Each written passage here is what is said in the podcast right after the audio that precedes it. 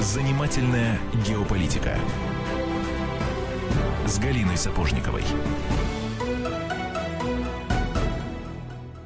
Добрый день. В студии радио «Комсомольская правда» международный обозреватель Галина Сапожникова, наш замечательный сегодняшний гость, писатель и сопредседатель партии «Великое Отечество» Николай Стариков и мой соведущий Антон Челышев. Добрый день. Добрый день. Начинаем. Ну что же, Николай, я очень рада вас приветствовать, тем более, что вы были самым таким крестным отцом, можно сказать, нашей программы, когда она начиналась пять недель назад, вы были первым гостем, но мы с вами, конечно же, и представить не могли, сколько всего произойдет за какие-то пять недель. Когда у нас шла первая э, самая передача, у нас был только Майдан и Небесная Сотня. У нас не было ни Крыма, у нас не было кризиса на юго-востоке Украины, и не было того вот напряжения и ужаса последних дней, когда мы не можем оторваться от новостей и телеэкранов. То есть нам с вами есть есть что обсудить, чем обменяться. Но прежде всего я вас, Николай, хочу поздравить, потому что мы с вами попали в список врагов эстонского народа, который был опубликован в понедельник. А, спасибо большое. Значит, давайте объясню, чтобы э, э, наши слушатели понимали, о чем идет речь. Я туда попала в пятый раз, вы в первый или во второй, наверное, Я да? попал в первый, боюсь, мне вас не догнать уже Ну, можно, будем, будем стараться, да. Мне тоже, мне друзья говорят, Галина, давай, значит, шампанское. Я говорю, нет, давайте все-таки это полый юбилей пять раз, давайте доведем до десяти хотя бы. А суть в том, если без, без шутки юмора, как говорится, суть в том, что эстонская полиция безопасности раз в год публикует такую брошюру, ежегодник, отчет о том, о своих делах за год. Сколько она поймала шпионов, сколько выявила агентов и вообще, значит, чего она там э, выследила. Я даже название придумал хорошо. Былое и думы.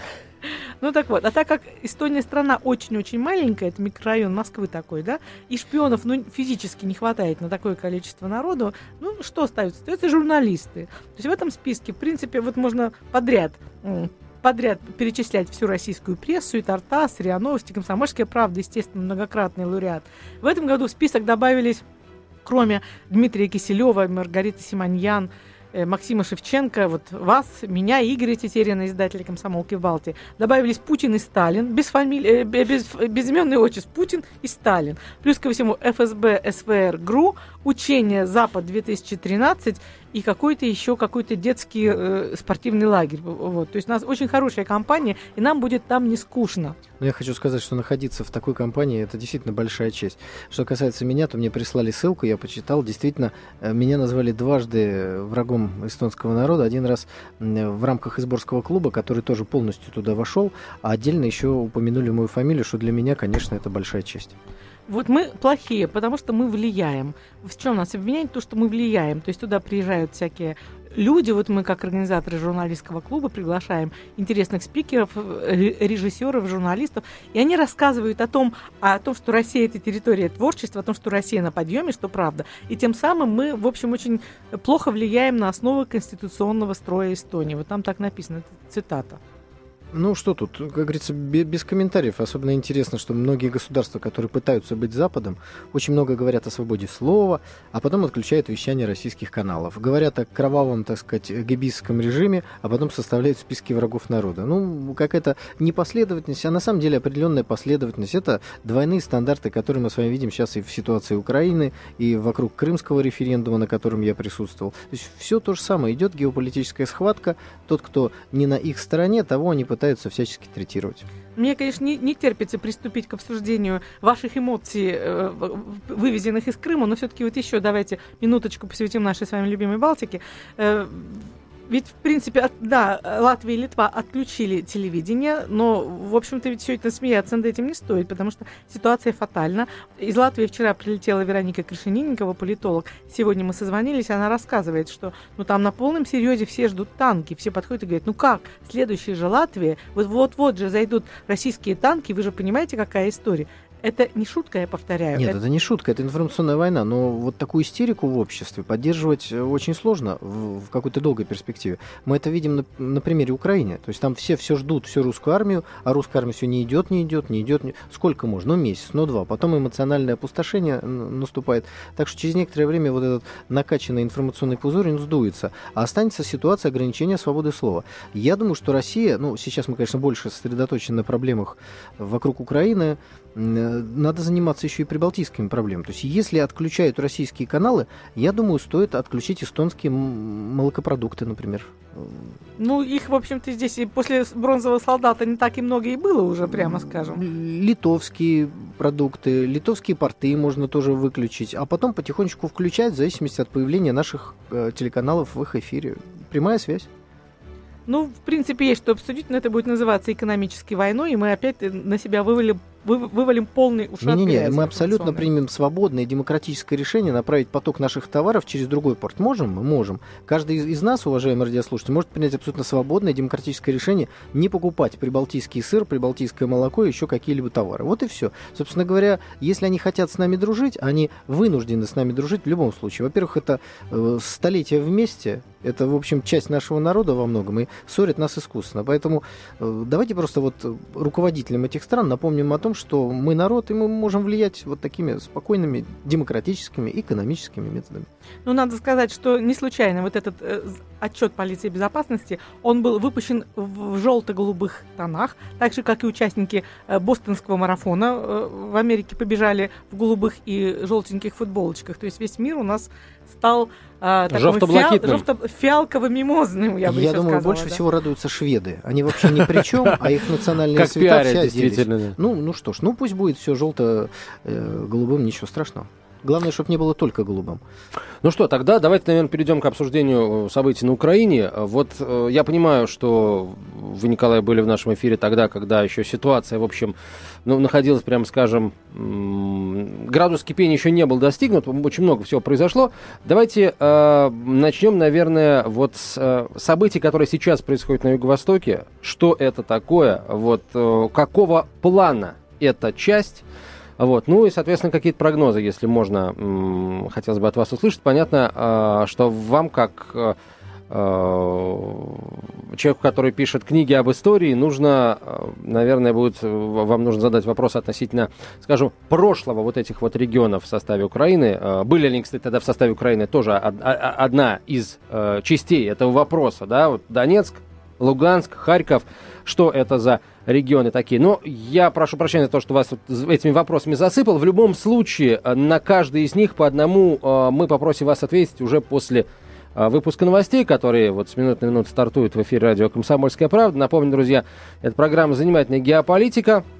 Говорим о том, что сейчас происходит на Украине и в целом в мире. Оставайтесь с нами. Занимательная геополитика.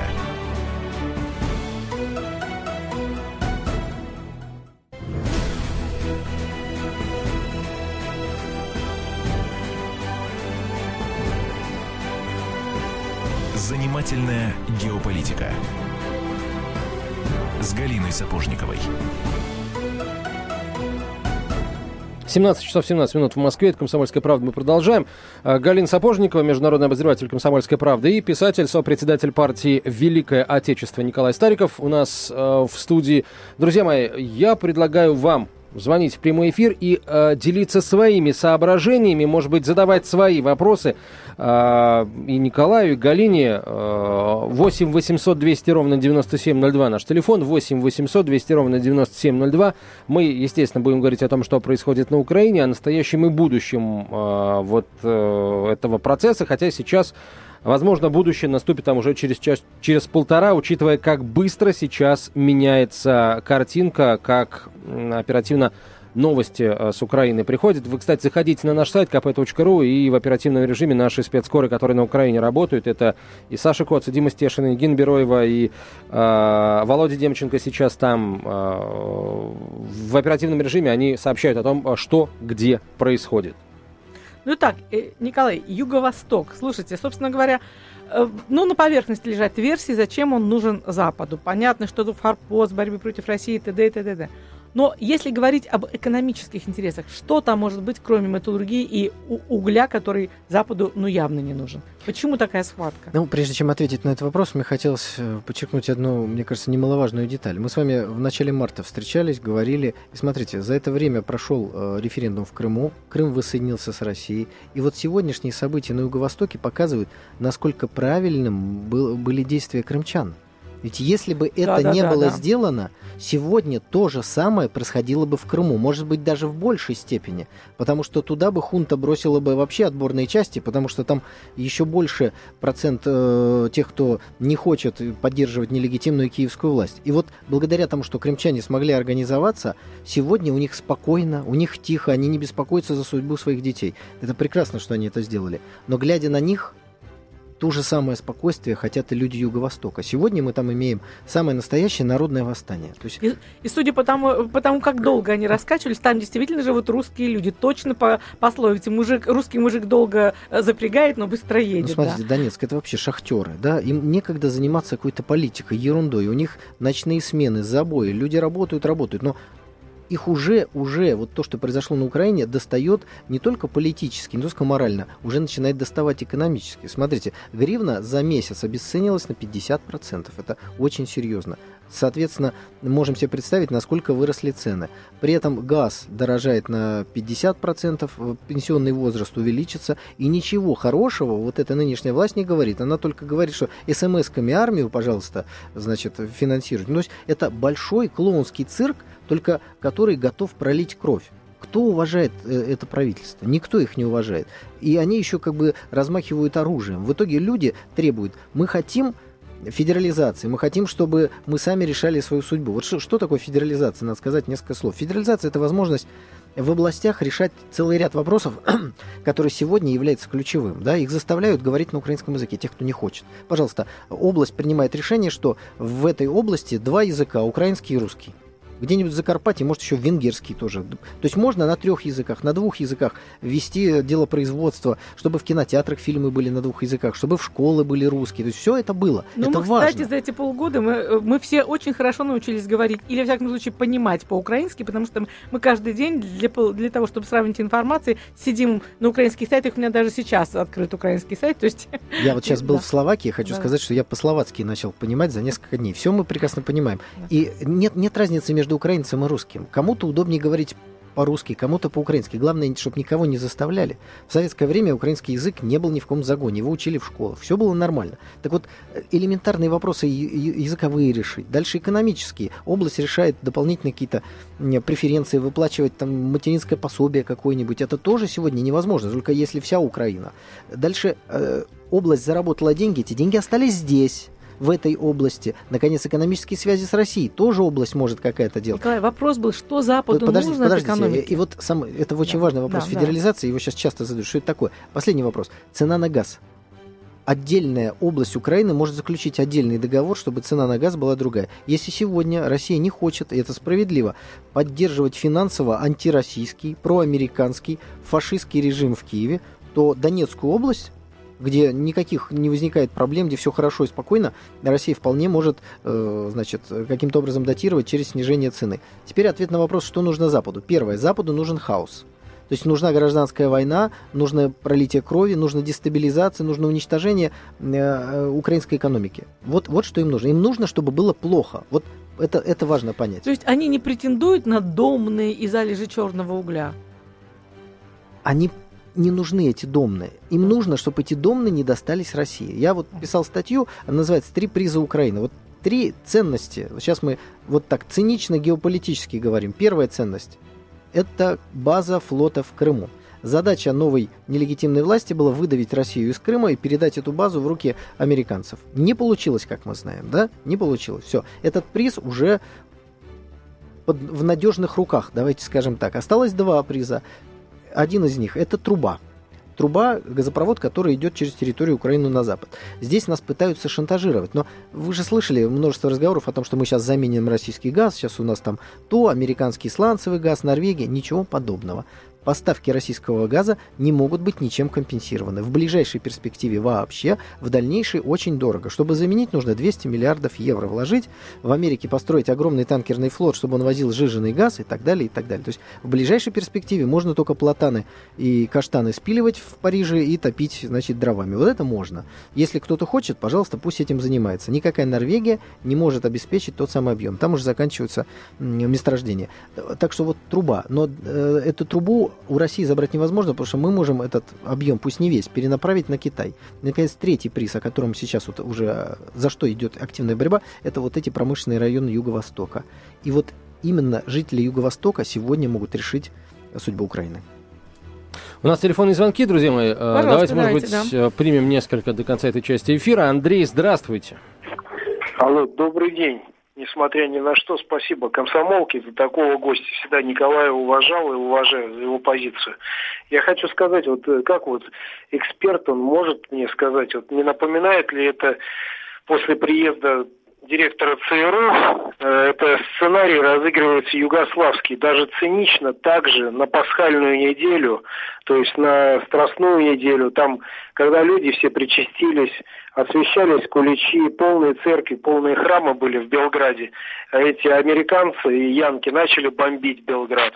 И вот так цинично они рвутся к этой трубе газовой, и напоминаю, мне кажется, все-таки они хотят вяло текущую войну там делать, постоянный очаг вот этот ЦРУшный, постоянно вредить Европе, во-первых, и нам.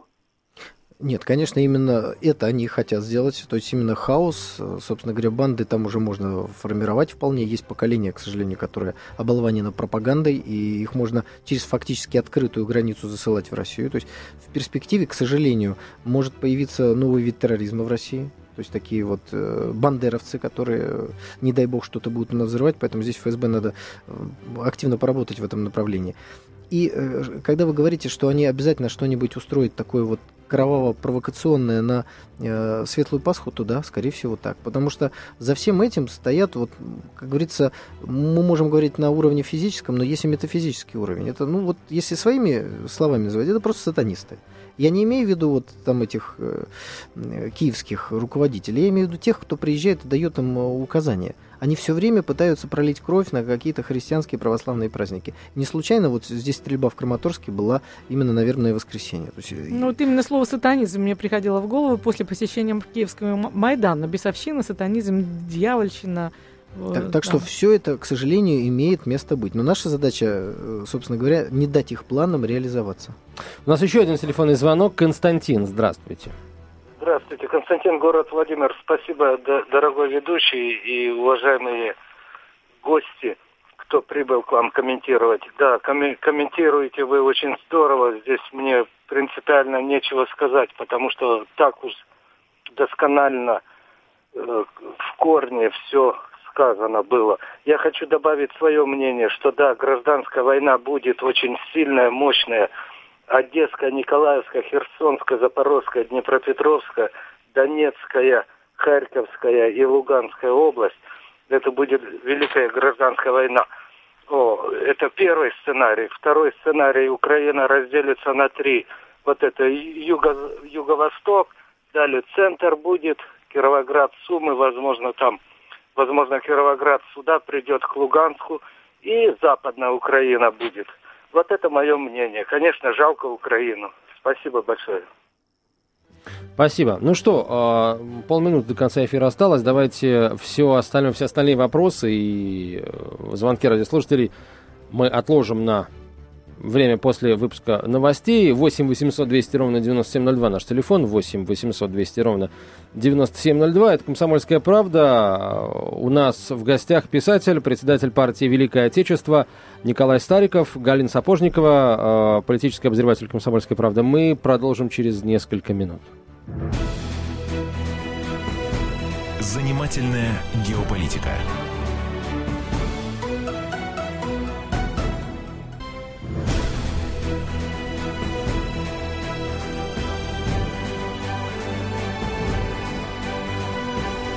Занимательная геополитика с Галиной Сапожниковой. Итак, мы продолжаем. У микрофона Галина Сапожникова. В гостях у нас писатель, сопредседатель партии Великое Отечество Николай Стариков. Помогает мне в студии журналист Антон Челышев. Итак, у нас опять юго-восток, юго-восток. Николай, давайте все-таки вот, вот что подумаем. Он вообще, э, там э, люди выходят, вот что мы видим на, на камере, люди подходят, говорят, мы русские, мы такие же русские, как и вы. Один клип в интернете меня совершенно потряс, вы его наверняка тоже видели, показывает Луганск, играет гимн России, э, светят мо- э, экранчики мобильных телефонов, и какой-то человек, видимо, он производил съемку, он почти плачет. Владимир Владимирович Путин, ну, пожалуйста, ну, возьмите нас, ну, мы же такие же русские, как и вы, ну, мы же ваши. Ну, честно говоря, сердце у меня вот так вот колотилось и плакало. Давайте вот вы историк, вы расскажите, пожалуйста, откуда, э, почему наши оказались за пределами Родины Матери и вообще, как у нас складывались отношения э, у России с, с украинским Юго-Востоком. А вы знаете, еще есть э, на нашей планете человек, которому можно задать этот вопрос. Он еще жив. Это Михаил Сергеевич Горбачев. Вот его нужно спросить, как же так получилось, Михаил Сергеевич, что единый народ, который состоит из русских, украинцев, белорусов, да еще многих других народов, которые вместе составляли Советский Союз, вдруг оказались разделенные государственными границами. Вы же нам говорили про свободу слова, про перестройку, а смотрите, чем все заканчивается. Потому что либо страна едина и народ един, а любой распад государства, он заканчивается рано или поздно вот такими печальными событиями. Но если немножко в историю углубиться, то э, была Российская империя. Украина как государство никогда не существовала. Ну, это не потому, что я не уважаю украинский народ или Украину, а потому что, э, на самом деле, Украина – это колыбель русского государства. Киевская Русь. Оттуда мы все вышли. Ну, шли века, и центр тяжести, так сказать, российского государства переместился в Москву. А западные области, населенные нашим народом, перешли под контроль поляков, литовского княжества, потом Речи Посполитой. Ну, вот так получилось. Потом они потихонечку, частично перешли под контроль уже Австро-Венгерской империи, Российская империя тоже двигалась в сторону Запада. Наконец, последние области, которые сегодня населены вот самыми, что есть, украинскими украинцами, как они себя ощущают, а на самом деле это тоже русские люди, они вошли в состав Советского Союза уже в 1939 году и по факту окончания, окончательного, значит, Великой Отечественной и Второй мировой войны. Вот, после этого в рамках Советского Союза было не так важно, Украина, не Украина, ничего там особенного, отдельного не происходило. Люди учили украинский язык тоже в школах, но это никого не напрягало. Было телевидение на украинском языке, но никого не заставляли. Было на русском, было на украинском. Мультики смотрели на украинском, мультики смотрели на русском. Главное, никого не заставляли, и это никого не напрягало. А вот когда Горбачев предал, когда он развалил Советский Союз, оказалось, что э, это уже другая страна, это за граница. И здесь Запад начал делать то, что он делает всегда. Он берет единый народ, делит его по какому-то принципу, а потом сталкивает между собой. Вспомните, например, Пакистан и Индия. Великобритания в 1949 году уходит из Индии, создавая два государства, Индия и Пакистан, делят их по религиозному принципу. Здесь деление э, произошло, значит, ну, по каким-то вот административным границам Советского Союза. И сегодня самая главная мысль, которую западная пропаганда и вот продажная украинская пытается внушить жителям Украины, вы не русские. Россия ваш главный враг. Это то же самое. Посмотрите, Пакистан и Индия ненавидят друг друга. Это вообще один народ, который много веков жил вместе. Его поделили искусственно, столкнули в некоторых войнах. Вот что они там хотят сделать. Им нужна война, такая же, как они сеют везде, где они присутствуют. Но, однако, Николай, я не помню, чтобы в 91 году юго-восток Украины так рьяно просился обратно и стучался в наши двери. То есть, может быть, тогда все-таки по ощущениям из России скорее разбегались Подождите, все, кто, а, кто бежит подальше. Давайте вспомним, а в 91 году что такое Россия? Советский Союз это была большая Россия. Вот из нее как бы отделялись все, потому что Горбачев сознательно, это был саботаж, у меня нет сомнения, доводил ситуацию экономическую до того, чтобы все хотели отделиться. Ведь сегодня почему люди хотят отделиться от нелегитимного Киева? Во-первых, потому что он нелегитимный. Но это, наверное, беспокоит часть людей, но не всех. Их беспокоит другое, что придут бандиты, и начнут э, убивать и грабить. Это первое, что людей беспокоит. Второе, что экономическая жизнь ухудшается там, а в Крыму видно, что она может быть лучше. То есть есть и экономические причины под этим. И, наконец, третье, э, живущий в Донецке человек, он, естественно, такой же русский, как живущий где-нибудь в Воронеже или Екатеринбурге.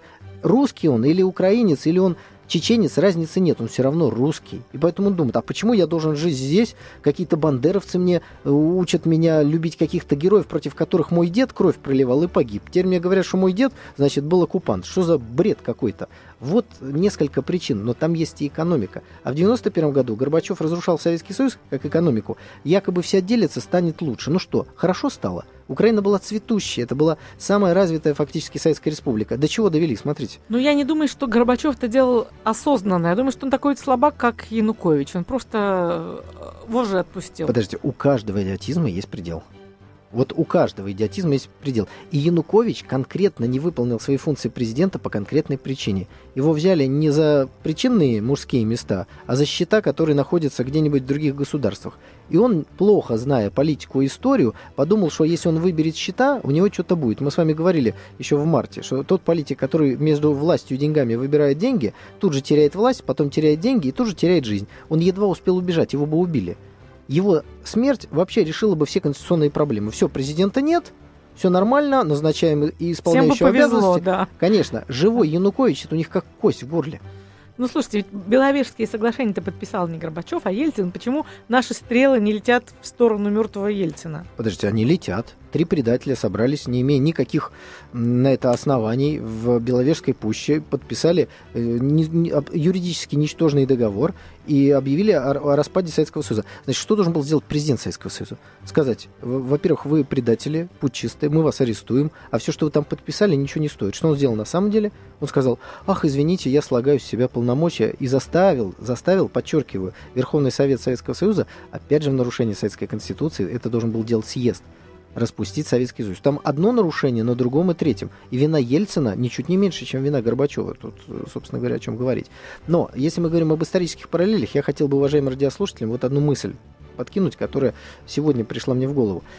Действительно очень похоже. Февраль 17 значит, э, февраль 2014 все то же самое победила свобода. Вот как только она победила, все, все началось. Она победила государственность, здравый смысл, экономику и человеческие жизни. Закончилось это все колоссальной гражданской войной, которая во многом была именно на территории Украины. Там самое переточное было. Помните свадьба в Малиновке? Власть меняется, бери-бери, я еще нарисую. Это про деньги, которые потом э, стали ничего не стоить. Так вот, весь этот хаос на Украине почему был? и на всей территории Российской империи. Потому что в тот момент не было никакого стабилизирующего фактора, которым сегодня является Россия. В 17 году не было России. Ее уничтожили. А сегодня уничтожили Украину, но есть Россия. И поэтому нельзя свободно проливать кровь, нельзя свободно врать. А Запад-то тот же самый. Как в феврале 17-го он поддерживал э, переворотчиков, как он спонсировал российскую гражданскую войну, как он чехам деньги выдавал, чтобы те, те начали гражданскую войну, так и сейчас он делает то же самое, только сейчас есть Россия, и поэтому задача Запада сегодня становится очень сложной, а скорее всего даже нерешаемой. Я, э, мне кажется, или я права в том, что Запад любил нас приблизительно лет 15 э, за всю историю, именно в 90-е годы, а потом резко разлюбил. Я думаю, что радиослушатели поймут на таком примере. Вот представьте, что вы кому-нибудь бесплатно отпишете свою квартиру. Как он вас будет любить? А если вы еще дедушкину дачу ему отдадите, это в смысле бывший блок советский, ну, он вас будет любить до тех пор, пока вы не придете и не скажете, слушайте, я, я вообще-то передумал. Да. Вот здесь у вас начнется Я передумал проблема. умирать, я еще поживу. Да, вот, вот здесь, вот, вот мы передумали, понимаете, мы передумали, мы вернулись. Конечно, им это не нравится. Они-то знают, что это наша квартира. У нас телефонные звонки, друзья мои, в большом Давайте. количестве. Генрик, здравствуйте. Добрый вечер. Рад видеть, э, точнее слышать студия Николая. Два вопроса по реакции Запада и его войск. Э, по реакции Запада Крым присоединился к России демократично, законно, но реакция Запада негативна. А, так следует ли на какие-то международные нормы обращать внимание? И по вводу войск.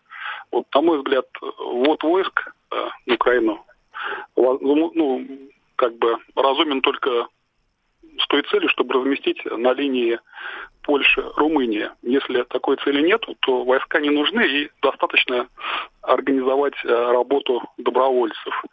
Вот, а ваше мнение, что сейчас Россия сделать в этом плане? Спасибо. Да, спасибо за ваш вопрос. Э, что касается ситуации, что нужно делать, ну, конечно, войска вводить ни в коем случае нельзя. Запад только спит и видит, чтобы выставить нас агрессором. Но судя по тому, судя по тому, как идут дела, там уже солдаты начали переходить на сторону народа, я абсолютно убежден, что украинский народ сам разберется с этими э, пучистами. Я думаю, что сейчас события пойдут просто с калейдоскопической быстротой, поэтому ни, никакого ввода войск никуда не должно быть. Но мы заявили, что если там начнется полный беспредел, мы даем возможность президенту э, наводить там порядок. И вот одна эта фраза, она во многом э, удержала от кровопролития. Что же касается первого вопроса, то я думаю, что я просто не успею до, так сказать, до нашего перерыва на него ответить. Ну тогда, собственно, ничего страшного. Сразу после выпуска новостей вы, Николай, на него ответите. Я напоминаю номер нашего эфирного телефона 8 800 200 ровно 9702. У вас, уважаемые слушатели, еще есть возможность дозвониться в прямой эфир и поделиться своим мнением на, относительно событий, происходящих на Украине, и, или, может быть, задать какие-то вопросы а, участников этого эфира. Но в любом случае, все сразу после выпуска новостей, через несколько минут. Занимательная геополитика.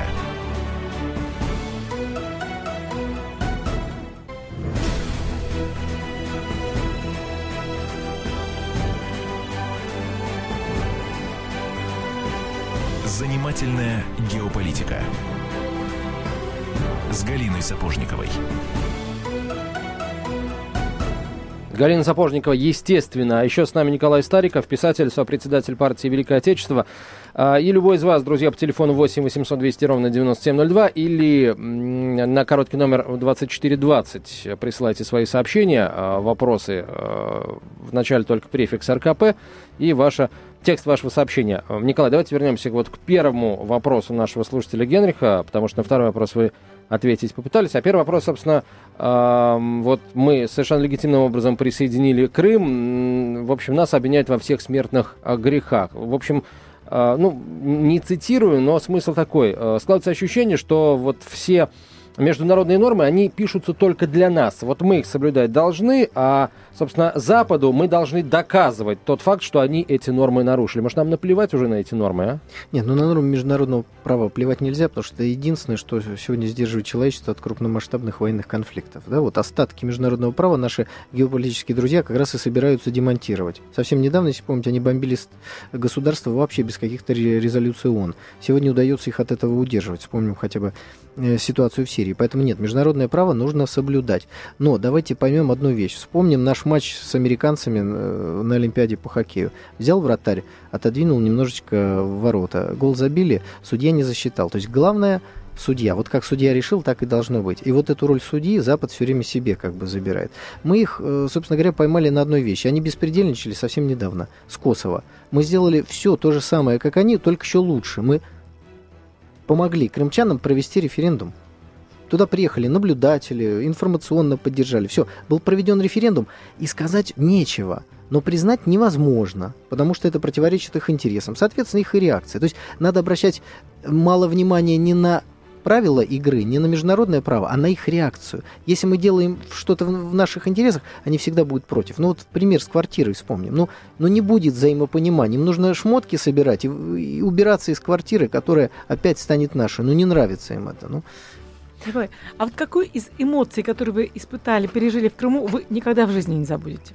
Знаете, вот это чувство единения и вот такой колоссальный праздник, э, наверное, это действительно был самый большой праздник, который я в своей жизни ощущал. Мне было э, радостно, мне было горд, я был горд, что я русский, что огромное количество людей восхищается моей страной, э, очень хотят быть ее гражданами, и вот сейчас вот-вот станут. И это вот была та победа, которой нам очень давно не хватало. Потому что самое главное, э, что из крымского вот этого, все, всей крымской истории можно извлечь один урок. Мы все время отдавали территории. Вот начиная после того, как отравили Сталина, мы территории только теряли. Мы ничего не приобретали. И вот, наконец-то, мы двинулись в обратную сторону. Русская пружина начинает разжиматься – медленно, верно, в соответствии с ментальностью нашей цивилизации, которая не агрессивна. Но вот когда людей, как в Донецке, мирных людей, доводят до крайности, они уже начинают танки по полю гонять. Уже вы видели, наверное, эти ролики. И, э, так сказать, вот а, женщины начинают БТРы останавливать. Ну, потому что они уже не боятся и уже начинают действовать, исходя из вот глубинной ментальности нашего народа. А, Николай, скажите, вот сейчас а, соединения, которые вступают э, вот, на территорию Юго-Востока, очень быстро а, вот, поднимают, в общем, флаги российские, флаги вот, юго-восточных регионов, в общем, переходят на сторону несогласных с киевским правительством. Вообще, до какой степени это может все продолжаться? Остановится ли в какой-то момент Киев? Или наоборот, вот это вот давле, давление, по сути, э, собственно, агрессия против собственного народа, она будет усугубляться, усиливаться? Тут две вещи хочется сказать. Во-первых, давайте все-таки не будем почивать на ларвах, что все уже, да, вот все перешли, Да наоборот, все закончилось. Не, не, не. на Вот низком старте. переплюнуть через левое плечо, да, чтобы как можно больше разумных украинских военных понимали, что, во что их втягивает э, киевская нелегитимная власть. Это первое. Второе, давайте вспомним исторические параллели. Конечно, Янукович не Наполеон, да, это понятно. Но Мягко давайте скажем, вспомним да. 100 дней Наполеона, когда он высадился на территории Франции. Там буквально с ним было 100 человек. Войска выходили, которые отправлял, э, значит, король, и они все переходили на сторону императора. Он письмо отправил Наполеон императору, что, дорогой брат мой, присылай побольше войск, значит, они все ко мне переходят. Вывод из этого очень простой. Носителем власти является народ.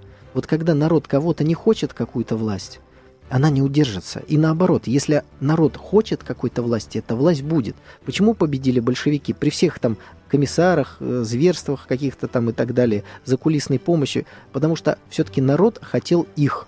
Вот это самое главное. И поэтому Наполеон высадился, 100 человек было, но народ хотел его, он олицетворял э, то, что Время хотел в тот момент, Побед. да, что, что хотели французы, а король не олицетворял ничего, и поэтому через э, там буквально неделю уже убежал. Ну, по-моему, на Украине нынешней вообще э, сложно найти э, тот персонаж, которого бы хотела вся Украина. Я, я вчера написал статью на эту тему. Ну, просто два исторических примера. Керенский убежал из Зимнего дворца, бросив временное правительство в машине американского э, консула. Там флажок американский был. Он уехал якобы за войсками, но уже, как говорится, не вернулся, да, как Карлсон. Так вот, э, разговор о том, что он убежал в женском платье, это, конечно, уже мифология большевиков. Не одевал он э, женское платье. Вот нынешним киевским товарищам стоит уже почитать томики Керенского. А поскольку история всегда повторяется как фарс, я не исключаю женских платьев в этом случае. Не исключаю. Слушайте, а вот как, как раз по поводу политических мифов у меня вопрос. Посмотрите, вы сказали сами, что новости с Украины просто валятся как горох. Они, э, картина мира очень калейдоскопична. Но из них 60, а то и 80% оказываются фейками и фальшивками. Вот такого, э, такого водопада фальшивок мы, пожалуй, не встречали ни за одну информационную войну. Что происходит? У вас есть какая-то версия? У- На американской базе в Бахрейне введен круглосуточный рабочий день. Товарищи трудятся 24 часа в день, так сказать, э, обличая кровавый э, режим и поддерживая демократию на Украине. Вот отсюда и количество фальш- фальшивок. Ну, это уже ставшая классикой фраза «не все так однозначно, я крымчанка, дочь офицера». Да? Выяснилось, что это товарищи из Бахрейна пишут, вот, э, американские. Да? Крымчанка, это уже стало Это стало анекдотом. да, это стало анекдотом, даже практически крылатая фраза. Так что, ну что, идет информационная война, это очень важная составляющая современной войны, поэтому не надо удивляться, что огромное количество вот этих фальшивых будет появляться, поэтому надо их очень тщательно проверять, анализировать и стараться эмоции откладывать в сторону, потому что сразу эмоции, а, там что-то такое случилось, давайте проверим, произошло ли это действительно. Николай, с геополитической точки зрения, вообще со всех точек зрения, нам что выгоднее? все-таки сделать, добиться того, или, может быть, принять, если сам Юго-Восток этого захочет, юго-восточные вот вот регионы в состав России, или а, нам а, выгоднее сохранить Украину в нынешних границах за а, исключением Крыма, потому что Крым это уже Россия, и, а, в общем, чтобы ну, сделать так, чтобы статус-кво географический, да, Украины а, за Украиной а, сохранился. Значит, первое, вопрос Крыма не обсуждается. Это Ну, неотъемлемая да, часть всё. России и точка. Все. То есть здесь никаких дискуссий. э, Один политик говорил, это не место для дискуссии. Вот это не тема для дискуссии, да, если его немножечко поправить. Что касается Украины, Украина нужна России единая и неделимая, и процветающая, и без танков на улицах. Вот, вот что нам нужно. Но дело в том, что тем, кто играет по другую сторону шахмат, да, кто управляет вот этими марионетками с не очень умными лицами, э, согласитесь, так вот им нужен хаос. Поэтому пока не найти взаимопонимания. И Россия во многом реагирует на ту ситуацию, которая складывается. Ну, как игрок за шахматами. Не один же ты определяешь ход партии. Партнер делает какие-то, противник делает какие-то шаги. Э, Вот в чем дело. И поэтому нам, ну, нам не нужен распад Украины. Но если они взяли курс на развал своей собственной страны, то этому очень сложно противодействовать. Николай, вот вопрос пришел на наш СМС-портал. Может ли Россия сейчас повести себя, как Советский Союз при Карибском кризисе? Взять, да, условно говоря, ну, высадиться с э, мощными вооружениями под боком у Соединенных Штатов. Может, на Кубе, может, в Гватемале или Венесуэле, там, мало Но ли. я поправил бы ради- радиослушателя. Во-первых, э, американцы никуда тогда не высадились. Не, мы, мы высадились, мы. Ну, мы, это была как раз ошибка Хрущева на самом деле. Э, вовсе не умное дело довести страну э, и весь мир на, на грани военного конфликта. Э, слава богу, нынешний президент действует куда более тонко и не переходит ту черту, за которым начинается уже, так сказать... То есть это не вариант? Ну, конечно, не вариант. Зачем? Понятно. Все, вопрос был задан, ответ был получен. Давайте телефонный звоночек примем. Хорошо. Петр, здравствуйте. Очень коротко, у нас времени очень мало, прошу. Здравствуйте. Да, я считаю, что э, вот сказал очень тонко-тонко, а народ там гибнет. И, и э, по-моему, такой патриотизм и, и нашему правительству не нужен, руководству точнее. Э, надо просто вопрос задать, куда он, для каких целей он Янукович отдал из резервного фонда определенную сумму. Это раз вопрос. Когда будет сидеть у нас Сердюков? Это второй mm. вопрос. Вот и политика вам. Э, там каждый день люди гибнут, а мы будем соображать по, Свати, как Карибское море. И вы говорите, что не умно. Я считаю, разумно. Mm-hmm. В советское время все умно Понятно. Делали. А сейчас... Спасибо, Я спасибо. могу ответить в, одно, в одном предложении. Значит, точно такие же звонки получал бы Николай II перед началом Первой мировой войны. Все эти наши, э, так сказать, ура-патриоты звали бы его защищать братьев сербов. Он это сделал. Через три года долой царя, революция. Те же самые люди, тот же самый народ. Ну, ну вот э, исторические уроки-то надо учить. Ну что, тогда спасибо большое. Да, время эфирное, к сожалению, завершается. Николай, ждем вас еще раз. Я надеюсь, что события либо ну, не будут в таком количестве событий происходить за то время, что вас не будет в нашем эфире, либо они будут ну, совсем ну, хорошие. Мы надеемся на не кровавое развитие событий на Украине, что все-таки ки- нелегитимная киевская власть возьмется за голову. Николай Стариков, Галина Сапожникова, обозреватель «Комсомольской правды». До встречи через неделю в этом формате, друзья. До свидания. Занимательная геополитика.